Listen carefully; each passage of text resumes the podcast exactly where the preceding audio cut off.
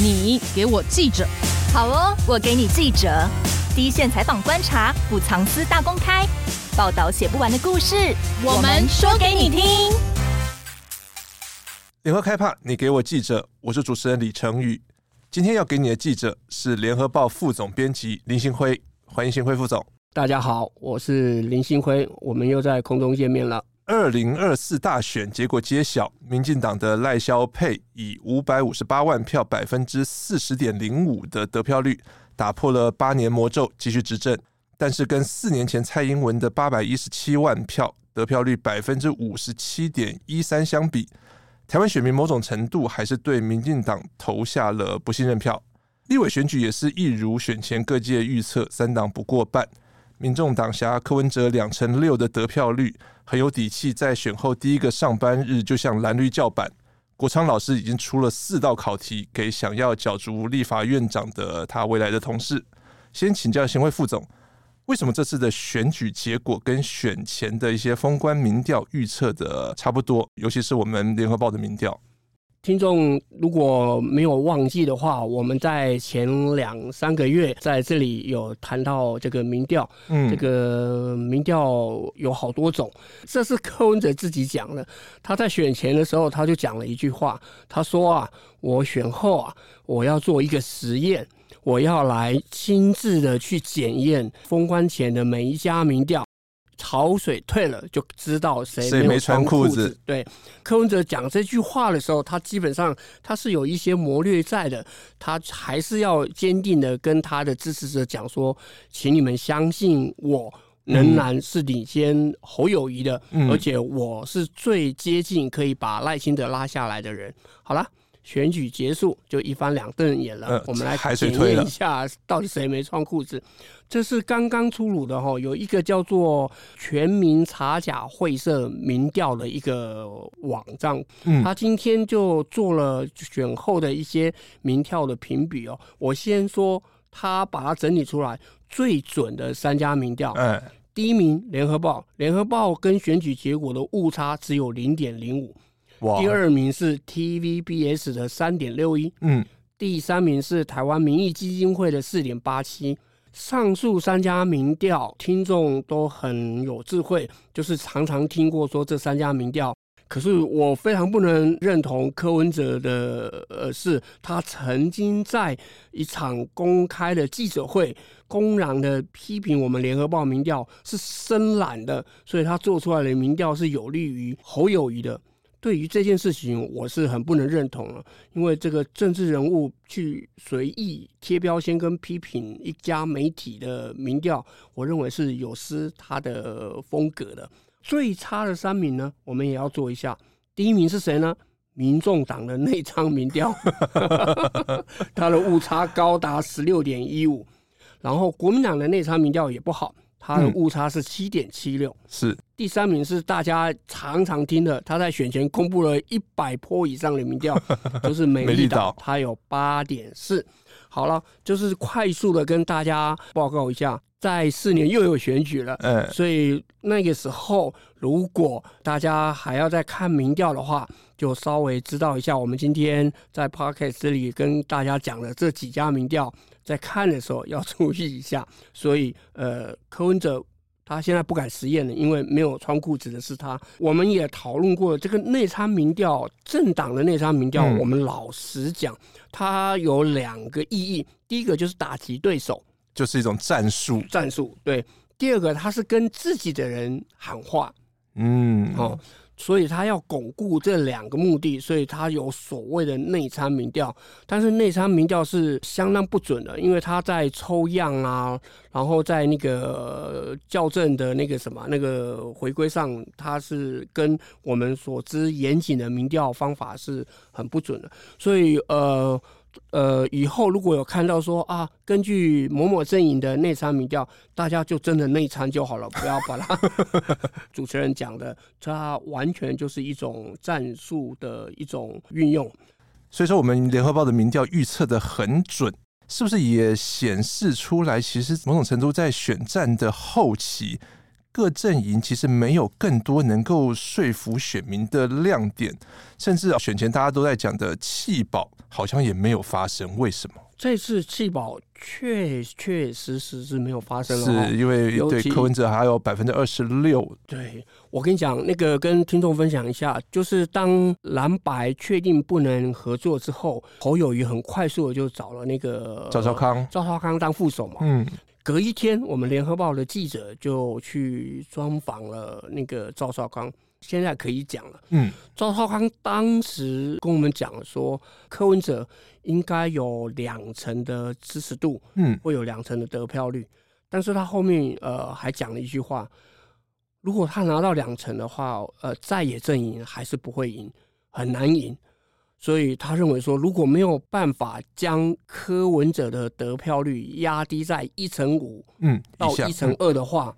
那侯康配要赢是很困难的，好，所以呃，回顾这一段的意思就是说，在确定是三角都之后，国民党这边他确确实实有试图要发动弃保牌，这这个这张牌，为什么呢？因为他们相信哦，他们也看了那个柯文哲造势的场子嘛，哈。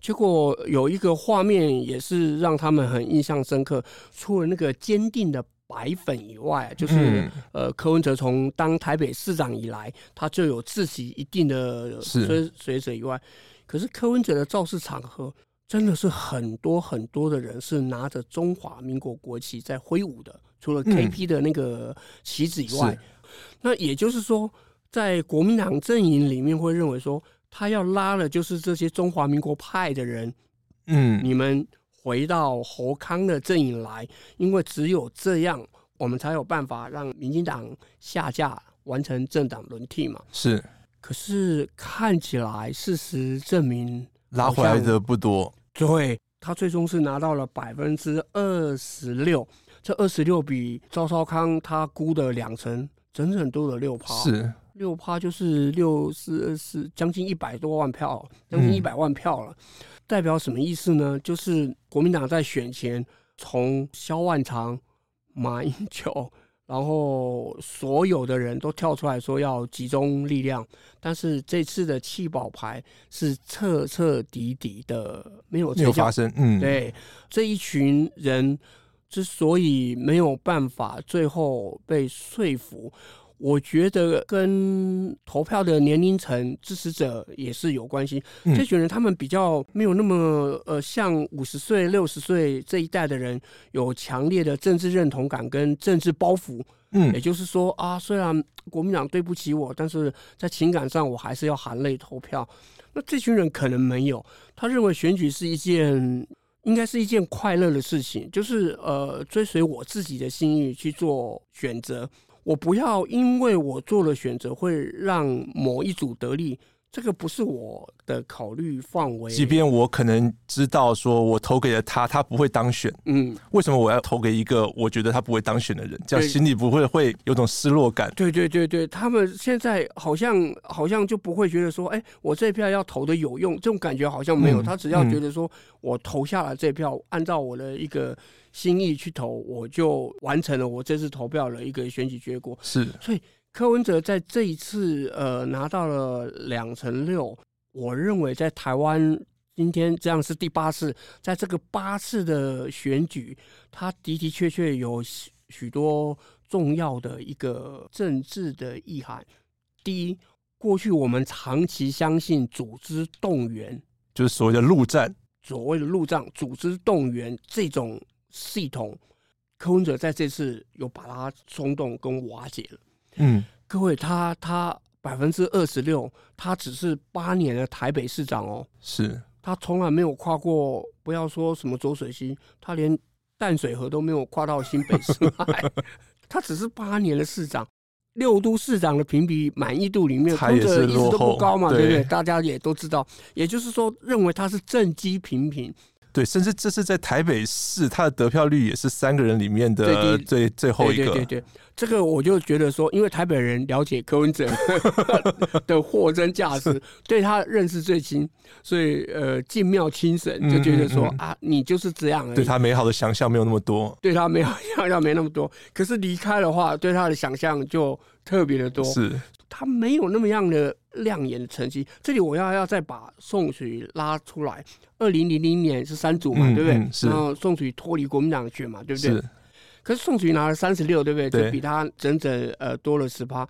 但是这十趴，宋楚瑜是 是用洪荒之力啊，嗯，去绑出来的。他用了五年，台湾省长任内，全台三百一十九个乡镇，至少走了五遍以上。对不对？嗯、然后他有省政府的预算呢、啊，是，他可以给工程，他可以给预算，是，他可以帮忙这些呃乡镇市的人去解决他们建设上的需求问题。他用这样的力量才绑出百分之三十六的得票。可柯文哲凭着呃我要把国家还给人民这么一句话，嗯，他就拿了三百，总共拿了三百六十九万票。你要说这三百六十九万票，我们要说这三百六十九万票，都像是跟那个吹魔笛的人，他吹着笛子，我们就在后面跟着走。这是我们太侮辱了选民的智慧。是，我认为这三百六十九万票的那个意义是很大的，就是真的台湾有一批，至少在二零二四这场的选举，他真的产生了一批全新的选民。嗯，这个选民他在看政治的时候，他所接收到的对政治人物评判的讯息，他可能不局限于电子媒体或是报纸这样的一个渠道，他可能透过现在很流行的社群的平台，YT 也好，抖音也好，或是脸书也好，他可能透过这个东西反而。更能拉近了他跟这个候选人之间的一个角色跟评价。嗯，那我们也知道这三个人摆在一起，这三个人就是柯文哲有趣，柯文哲是相对比较开放的，是柯文哲是相对比较聪明的，所以这样的一个人设，再加上现在在行塑政治人物评价的时候，有一个新的网络的一个媒介。所以就造就了今天这个呃柯文哲这样的一个现象，我觉得这个现象很值得观察。二零二八他已经讲了，他说他要再战嘛，对不对？嗯嗯。下一次他能不能再能够风起云涌拿到这些东西，我觉得还要啊、呃、可以再观察一下。如果他依然是可以这样的话，我觉得台湾真的有可能会出现第三势力，因为我们以前讲一直不可能嘛，哈，因为选举制度的关系。嗯被两大党给绑制住了，是，但是如果他在下一次还是有这种将近呃两成五、两成六的选票的话，那第三势力就真的可能是呃指日可待。如果我们说这种从呃社群网络的空战这样的角度来看的话，相较于赖清德跟侯友谊，柯文哲他就是在社群媒体兴起之后出现的政治人物。所以他能够在社群媒体这样的空战的氛围里面崛起，那势必他是已经是一种我很适合，就是我被这种社群网络拱起来的政治明星。对，确实没错。其实我觉得哦，我有在想说，等过一阵子，如果赵少康愿意的话，我有想要去访问他。赵少康被提名为副总统之后，他做了几件事情，就是他进入校园，嗯。我觉得他进入校园的那个方式是有效的，但是太晚了。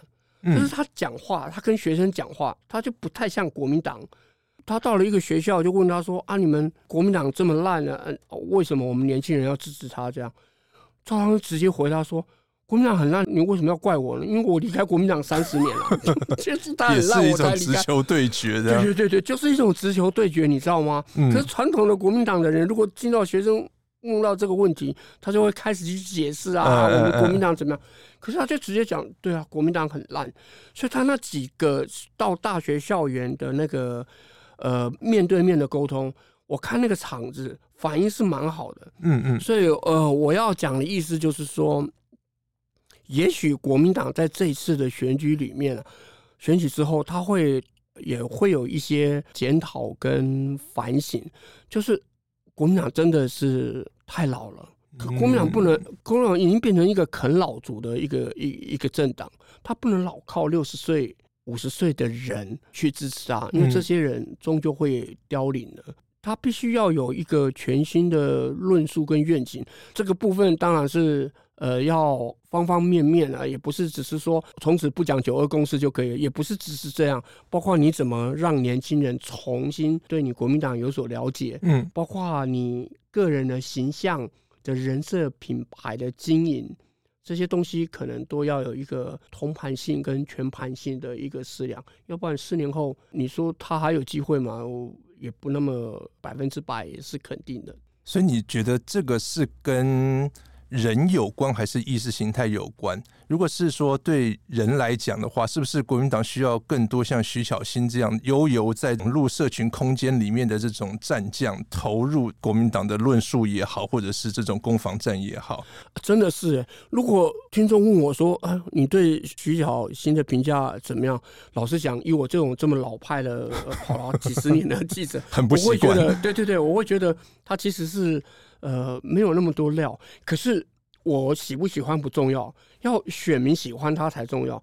选民让他当选立委，就代表他的那个问政的方式，他的个人经营的方式是有用的。嗯，有用才有用，要不然不是你喜不喜欢。所以，呃，我觉得国民党，呃，虽然在总统大选，呃，输掉了，没拿回政权。我这也没什么好意外，因为我们很早很早以前就讲说，再也分裂就是就是必输了嘛哈。但是可喜的是哦，国民党这次进去立法院，真的有许许多多是很值得期待的人。嗯，哦，就像主持人呃刚刚也提到，像徐小新、谢龙介、谢龙介，对不对？然后虽然你们很不喜欢，但是。还有韩国语嘛，对不对？嗯。然后呃，还有其他几个呃，在区域立委也表现呃很好的一些年轻人，以及不分区。我认为国民党其实可以呃利用四年的时间在国会治理，要就等于它变成它的重中之重。除了你发展你的嗯政党组织之外。你国会可以把它当成是一个你非常重要的政治舞台，再加上你有十五个执政县市，然后你就养精蓄锐，定目标也不一定要定四年嘛，八年也是一个计划，十二年也是一个计划，反正你就是要持续的定一个计划。你四年后来八年总有呢，就是要不断的培养，像我们刚刚讲的，像像这些能被新新选民接受的。政治人物的人才，然后不要再被这些我们所熟悉的老派的政治人物给把持。国民党未必是一个大的损失。我觉得啦，这次台湾的选民哈，嗯，当然这是结果论啊，因为没有结果出来，事后诸葛。可是对，从结果论来看，觉得台湾选民真的是很聪明的。我其实很喜欢的一个情形是，每次投完票的隔一天，我特别喜欢那个氛围。就是前一晚非常的激情，嗯啊，结果也出来了。可是隔一天，台湾人就继续过他的生活，是好。然后我虽然我们选出了新的国家领导人，但是该工作的该工作，该去河滨公园晒太阳的晒太阳，他不会担心说啊，他的日子会因为谁当选谁落选而、嗯、而而有巨大的改变。我一说台湾那个超稳定的结构，它也是一种民主的素养。我要回到他这次的选举结果，三党，你说谁真赢或谁真输，好像还真没有。三个党都有赢，都有输。嗯，民进党是赢了政权，对不对？但他输掉了国会。是。那国民党没有拿回政权，国会第一大党。但他变成帝国会第一大党。那民众党。阿北没有赢，但是他又变成关键的第三党，他他可以绿跟蓝之间左右逢源，嗯、所以呃，台湾的选民好像就是说，哎、欸，我已经做了两次实验，一次是完全执政八年给马英九，另外一次是完全执政八年给蔡英文，好了，我总要再实验一个，这样三党都几乎是呃可以好好的各有所长。这个又跟当年这个两千年的时候那个又不太一样一样。对，因为当年虽然亲民党是第三势力，但是他毕竟是出于蓝，所以他大家还是对对对，所以大家还是认为他是一个泛蓝的。现在没有泛蓝哦。就蓝绿白是泾渭分明，真正《三国演义》这样。对对对对，我认为这次台湾选民的一个选择，从结果论来讲，哎，确实是一个算是很厉害的一个选择。刚刚讲到说，我们很高兴、很可喜，就是每次选举的第二天，大家又是正常的、开心的、快乐的往前过日子，所以我们就很好奇说，好，柯文哲拿到了这个百分之二十六的支持者的群众，显然。这一群人对于民进党诉求的什么中共介选啊、亡国感啊，或者是国民党在打的战争与和平这样的诉求，感觉起来都没有撼动这二十六趴的选民。这种亡国感会不会未来越来越难左右台湾的选举的风向？这个我呃要来上主持人节目之前，我真的认真的思考过亡国感。嗯，亡国感 VS。赢回中华民国，是我先讲赢回中华民国。中国国民党十二年了，从周杰伦、韩国瑜到侯友谊，嗯，喊了十二年要赢回中华民国，都输哎、欸，然后他们的得票率都没有超过四成哎、欸，这是什么意思呢？我就一直在思考这个问题。可能很多柯文哲的支持者，很多现在三十五岁、四十岁以下的人，他们会认为你这个赢回中华民国。的口号一点都不动人，为什么？中华民国一直都在啊，不管是民进党讲的中华民国在台湾，是他只要不要宣布用政治动作宣布独立，中华民国一直在。你要赢回哪里呢？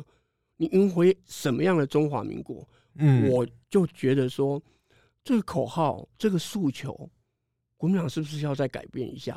中华民国一直都在，他就不会有所谓的刚刚讲的，就是说。哦，那个我要支持你，我中华民国就回来，所以这个问题是不存在的。嗯，那同样的亡国港，这次的亡国港也完全没有发挥效果，对不对？是他们选前不断的打那个中共介选，对，从得票的结果来看，没有，就是对，显然这百分之二十六都没有被亡国感影响而转投绿营。对对对对，赖清德四十趴，他这个就是基本盘了。嗯，四十趴就是我们去年在 Podcast 有讲。呃，民进党的那地方县市长选举二零二二的时候，他虽然大败，但他也守住四十八，就是这个四十八铁杆的绿的四十八，所以这个亡国感跟赢回中华民国，我认为会随着选举的时间，呃，年代越来越久远，它的那个效应会越来越少。嗯。哦在某种程度上，虽然我很不认同柯文哲讲说把国家还给人民，因为这是政治话术，这是假的，国家不可能还给人民的。我为了三餐，我忙的要死了，我哪有时间国家还给我？我我要怎么办？对，我还要管你帮你管国家，对，这就是一个空的。可是相对于这两个，你就会觉得，哎，美败哦，蛮新鲜的哦，嗯，就是国家还可以暂时还给我，感觉还是还蛮爽。可是这个四年后一样，就是没有用。所以，呃，我认为民进党也好，国民党也好，他可能必须从这次得票的数据，认真诚实的去面对选民到底传递了什么意思给你。如果啦，我这个是太一厢情愿了。如果不要政党恶斗的话，民进党有反省，然后国民党也反省，也许。他们两个党，两个大党会慢慢的去修正，往讲比较务实的东西来做竞争，而不要在这么虚无缥缈的事情上来去做动员。如果意识形态的对于催票效果没有这么强烈的话，对，因为蔡英文二零二零之所以拿那么多票，我我倒不认为那个完全是亡国感，因为大家都知道有一个很厉害的。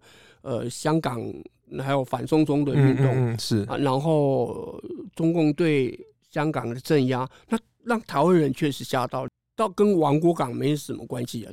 所以我我我觉得说这次的一个呃选举，就像主持人讲了，我就亡国感跟因为赢回中华民国，在某种程度上都必须要做大幅的一个调整跟修正。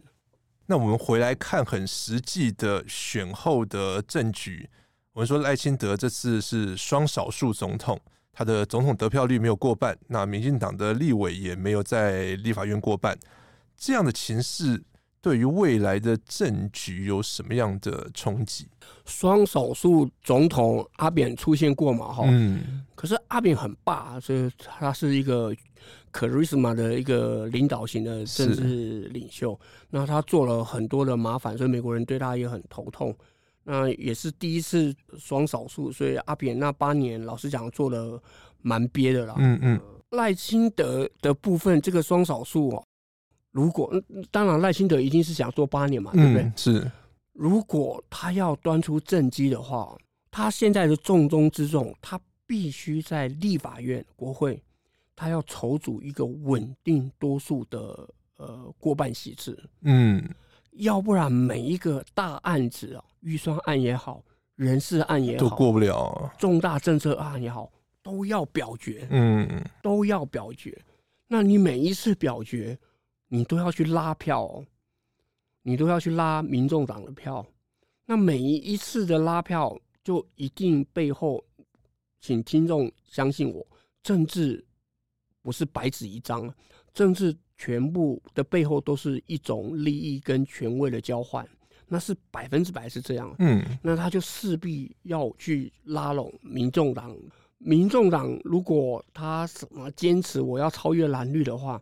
那这个他在国会，因为他还是席次输给国民党嘛，对不对？如果要表决，他会输给国民党。国民党是五十二，然后有两席无党籍，一个陈超明，一个高金素梅。那这两个都是有国民党，所以国民党还有五十四嘛。那除非呃，民进党成功的策反了国民党的。呃，区域立委，不过我看起来是很难，所以立法院会是一个相对呃，真的就是三国鼎立的一个一个争霸的一个时代。所以我认为赖清德的当务之急，他会用尽所有的方法投组稳定多数，他可能会拜托老柯柯建铭，嗯嗯，他可能会透过行政资源，他可能会透过很多很多很多的呃管道去说服。那个民众党的立委们，呃，在某种程度上哦，要跟我们呃结盟，嗯，要不然他就会很难为，他的令会出不了总统府的。那行政院院长要做起事来也会很麻烦的。那国民党他立场当然就很清楚了，他一定就是百分之一百二十会去监督民进党嘛，对不对？是，呃，他会呃。只有这样，他才有办法呃去争取呃人民的认同嘛。因为现在大家对民进党哎执政八年就已经很不耐烦了，再加上四年就十二年，年我觉得那个不耐程度只会越来越深。而且他没有蔡英文的个人魅力，所以他的施政满意度绝对不会高的，他的蜜月期应该会很短的。这是赖清德必须面临的一个最大的挑战。球就在民众党这边了。那柯文哲到底是蓝的呢，还是绿的呢？他自己说他是绿的了。柯文哲，那人家也两岸一家亲呐。对对对，但是他在两岸政策上，他又有两岸一家亲。那柯文哲他如果从壮大民众党，要把民众党养胖、养肥的话，他一定。就是要取决于谁给我的资源最多为重嘛，对不对？而不是指一个虚无缥缈的口号说啊，我们要为人民啊，为什么？欸，你怎么这样讲？在我们录音这一天的上午是选后的第一个上班日，民众党就讲啦，这个立法院长谁当我们都不在意，我们就要什么要有这个什么国会听证调查修法，要强化人事同意权呐，等等等等。对对对对，这个这个东西我也看了，呃，我的第一个感觉就是啊，这真的是民众党，这个这是这这这是说大话，这四项主张哦。嗯。小英在上一次呃争取连任的时候就已经主张过要听证啊，要什么，但最后都还是没有达成嘛。听证太复杂了，我简单的讲，我们台湾的国会要建立比照美国那样的一听证制度，是非常的难的，因为这是牵扯到背后的制度，还有修法，嗯，然后还有那些程序，所以我不认为一时之间他能办得到。民众党出这个考题，我认为就是是虚的嘛，就是他只是想表达说我是一个。很正派的政党，你看看我到此刻为止，你们想的是正副院长谁跟谁这样，我想的是人民啊，我要让国会更透明啊，我要让让让让这个人民对国会的监督的更强这样。好，他是新生政党嘛，所以大话可以讲多一点，但是各位要知道，立法院它是合议制。所谓的合议制，它就是必须不断的沟通、桥啊、协商，所以你们不要骂立法院是乔家大院，它非乔不可，因为每一个人意见你就没有办法出出得了三读啊，怎么敲那议事锤，它是一定要乔的。你们可以慢慢的去检视民众党现在今天讲了，我要呃这四个考卷你要给我作答，到最后未来四年。他们真正在立法院的表现，你就会知道哦，这个理想是一套，但是现实是一套。但我们也不能苛呃，就是批评说啊，你民众党讲那么好听，结果到最后这样，没办法，所有的政党他就是必须生存啊。通则说他四年我还要再选啊，他他必须要让他的。民众党长胖长大，他才有办法再选啊。所以这个四个考卷四个答案，民进党已经回应了，他说啊，我们尊重新的国会制度，到时候再来研究研究这样。国民党当然暂时就不答这个话，这样。补充报告一下，这四个考题哦，是他是呃，民众党希望在第一个会期修法建立国会听证调查。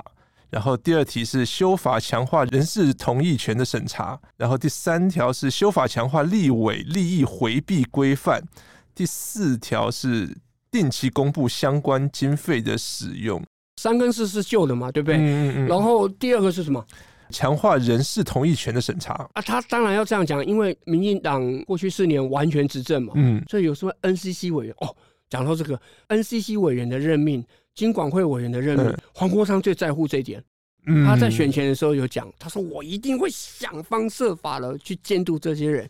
所以这一点，未来赖清德提出新的人选的时候，黄国昌一定会强力监督、卖力的一个一个一个的点名，因为他以前完全执政，嗯，这些人太容易了，根本就是了杯一格嘛。立法国民党太弱了，才三十几席而已啊。几个人事任命案，呃，会相对精彩了。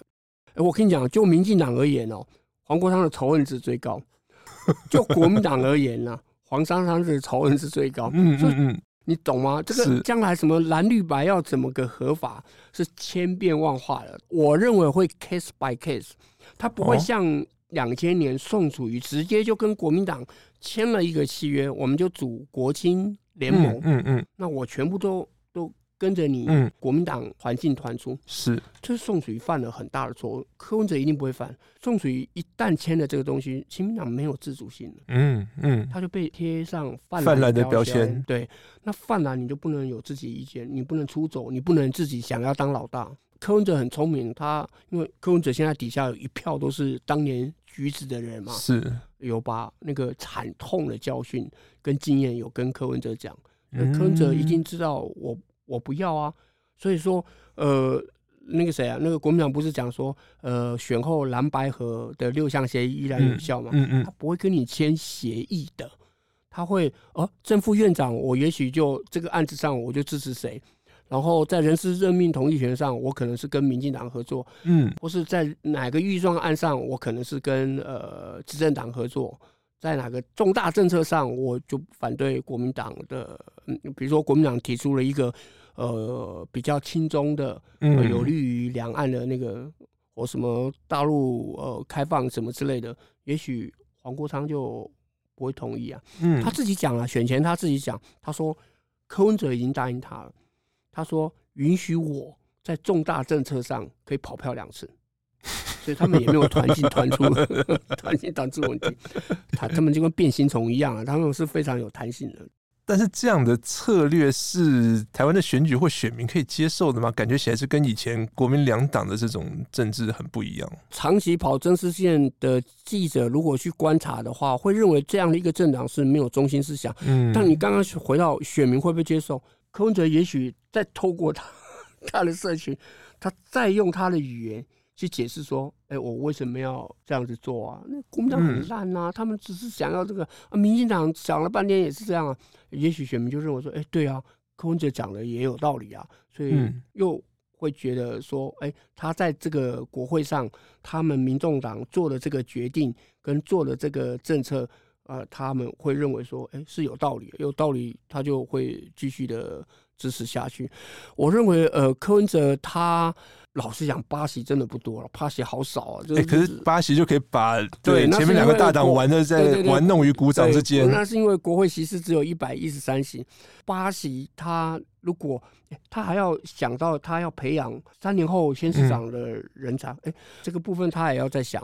所以除了这个巴西以外，他他还要再去培育党内的一个人才。所以我有访问过柯文哲，他说人才的接棒是任何一个企业、政党、组织很重要、不可废掉的一个核心价值。我评估在初期，它是非。非常有弹性的，嗯，那他所谓的政党合作，我认为会是 case by case，就是一一件一件的论，他不会一股脑儿的，就是他跟绿合或是跟蓝合，他就是要左右逢源。你可以骂他左右逢源啊，投机取巧。但这就是小党的生存法则。那这样的态势，或者是说，好，我要提出这个国会改革的这样的四项诉求的这种热情的这种百分之二十六支持者的这种高度期待，能够延续延烧四年，让阿北再战吗？我认为四年后，如果柯文哲再战的话，他不会二十六了，更高还更低，会更低了，因为他老四岁了。然后会有新的人选。嗯，国民党现在我们看得出来嘛，哈，嗯，一个是台中市的卢修燕嘛，是对不对？至少有两个，另外一个就是台北市长的蒋万安嘛，那比他们更年轻，嗯，啊，她又是女性，政治的手腕更圆和，她也没有那么古板嘛，对不对？嗯、然后蒋万安又有颜值，所以我认为就对看对手了。柯文哲的现象，这是我现在还在观察的。除我们刚刚讲的那个媒体媒介、嗯、新兴的媒介以外，他也碰到了一个呃，一般人认为呃，国民党推了一个就是 很没有办法去投的一个主帅嘛，侯呃侯友谊，他也碰到了一个这样的一个事情。第三，他又碰到了就是有人不希望你做八年了，我就是想要换你下来啊。嗯这样的一个氛围嘛，如果今天是蔡英文寻求连任，柯文哲也不会二十六啊，嗯，对不对？所以是对手的因素对对对，再加上对手的因素，所以很多的一个气象集合起来，所以成就了他今天这个三百六十九万票跟二十六的百分之二十六的这样的一个得票率。当这些现象都没有的时候，他如果还能保持这样的话，就是回到我们一开始讲的第三条路。第三选择，嗯、我们长期以来，像我就坚持台湾应该有第三条路的这个主张，二十几年来，哎，可能有一线曙光了。可是我们前面看到的都是那个泡沫化的第三势力前辈们，对，都，所以，所以民众党泡沫化的几率会比它壮大的几率会来得高，因为这这是一人才，我我坦白讲，我不认为黄国昌或者是。黄珊珊单凭立委，他就能成为全国性的政治领袖。嗯、我不认为他们两个可以，因为呃，立法委员一百一十三之一嘛，他不太可能像首都市长或是六都市长这样，他受到了瞩目，嗯嗯，嗯或者是他的资源啊，他有辖地那么的一个重要。从这个角度来看，我觉得。老了四岁的柯文哲，他能不能再提出更创新的，或者是他透过演算法触及到更多新兴人类，比如新的二十岁的人类？嗯，嗯嗯，这个东西还有四年了，这个还要再有待观察。那回过头来，刚刚讲到国民党的卢秀燕跟蒋万安。嗯他们真的能够吸引更年轻世代的选民，或者是所谓的中间选民，甚至是柯文哲这百分之二十六的选民中间的一部分吗？我们先讲蒋万安好了，不过蒋万安还是有卡到二零二六他要连任的连任，对不对？那如果他二八要选的话，他又碰到侯友谊，这个中间做一年又要跳出去的。可是那个大巨蛋，嗯，大巨蛋不是有那个开幕嘛？哈，然后也我们办了比赛，政治人物有没有人气哦？你从几个场合里面去看哦，就可以自动的看出一二这样。蒋万安的那个气场，我已经很久没在蓝营的场子看到了。他到高雄市府选的时候是有互动的，是有共鸣的，加上他是首都市长。能见度又高，对对，他其实外国媒体就认为说他是中国国民党下一届的总统热门候选人，外国人也看得出这样的一个他的未来性。嗯，卢秀燕就没有呃没有做做不满，然后就跑去选举的那个嘛哈，这是卢秀燕。第二，他的政绩这八年的台中市做的很好，嗯，他这次台中市这样倾全力辅选，把台中市就这样几乎。把民进党打得稀里哗啦，只只剩下两席而已。那个蔡壁如空降了，只输那个蔡其昌，我那个东海的学弟，哇，在经营那么久，只输蔡其昌几万票而已。他的政绩是有目共睹的，她是女性，嗯，然后她也是媒体人，是，所以她跟年轻的距离没有那么的远，她的幕僚也很年轻，她的那个什么那个手腕。跟他的人员在国民党内，嗯，算是数一数二的，所以他如果想要问鼎的话，我觉得，呃，他确确实实是一个不错的人选，又是从台中嘛，哦，台中是他的根，是他的根基。不过国民党就是我们刚刚讲的，就是那个论述，因为中华民国或是包括九二共识这种东西，要不要一直被紧？忽的绑在一起，这个部分他们真的是要花很多的时间再去思考，要不然每次这样一框架哦，年轻人就好好本来要去你那边，然后后来又决定太生疏太遥远了。说服年轻的选民，可能也要说服党内的大佬们。对，国民党现在就有一个党内初选，就是要被这些很深的人给绑票了。嗯所以连侯友宜选两次新北市长，他几乎是不碰国民党的那个神主牌的。嗯嗯嗯，那说两次都赢得很好。那选后朱立伦的角色呢？最近有人说朱立伦要负起责任，对不对？嗯，我们在评断一个企业的绩效，小 CEO，我们总要看他的 KPI 嘛，对不对？嗯，那 KPI 不好，我们才要换人，对不对？是。朱立伦当党主席之后，二零二二年。他的地方选举他是大胜哦，是那因为太马上就要进行国民党的总统党内的初选，所以没有人记得他率领国民党大胜这件事情。第一个，他二零二二年的地方县市长选举，他是胜选党主席。是。第二，就从这一次的立委二零二四对的选举结果来看，他也让国民党从三十四席。成长到五十二席，嗯，然后又成为国会第一大党，哦，他也是第一，就是第一大党嘛，对不对？所以这是第二个，第三个，我觉得他最厉害的一部分，他这次的不分区哦，是所有政治观察家认为三党里面名单最漂亮的。为什么？嗯、他把上一届的不分区就很烂啊，那几个人，哦、我就不要点名了，没人我被告。全部换掉，嗯，全部换掉，是。然后他该好，你说他有跟派系呃妥协，他有跟呃韩粉妥协，他有跟侯的人妥协，都没关系，因为政治本来就是一种折冲妥协的艺术，嗯。但他里面摆的人就是比另外三党都好嘛，所以。他把现有所有不分区全部弄掉，光是这一点没有一个党主席做到。为什么？你要承受多少的压力，嗯，是，你才能做到这一点？第四，好，你说总统败选，可是，在蓝白还没有破裂之前，他也努力到最后一刻，说蓝跟白就是要和啊。嗯，他跟柯文哲是台大的前后期的学长学弟嘛，对不对？他也用台大的语言，然后让不断的试着要把这个事情把它促成，当然到最后一刻就失败了。所以他也没有在里面有私心作祟，说我要把呃把谁给搞掉。嗯，他也没有。他在蓝白河的时候，他也没有说是柯、郑、侯富，没有，嗯，他想的还是国民党政，然后你柯副，我可以给你很多选后的一些联合政府，对不对？然后他跟郭台铭、郭董在那边闹的时候，嗯嗯、他也有顶住了、啊，因为那时候不是有放换喉论嘛？嗯，然后他就是有把他顶住，就是没有让呃这股声音给浪潮。总结来讲，他有上面五样的 KPI，你说要把朱立伦换掉，我就真的觉得不懂换的理由是在哪里？你说因为总统败选吗？任何一个党主席来，总统一定败了，因为没有和就是一定败啊。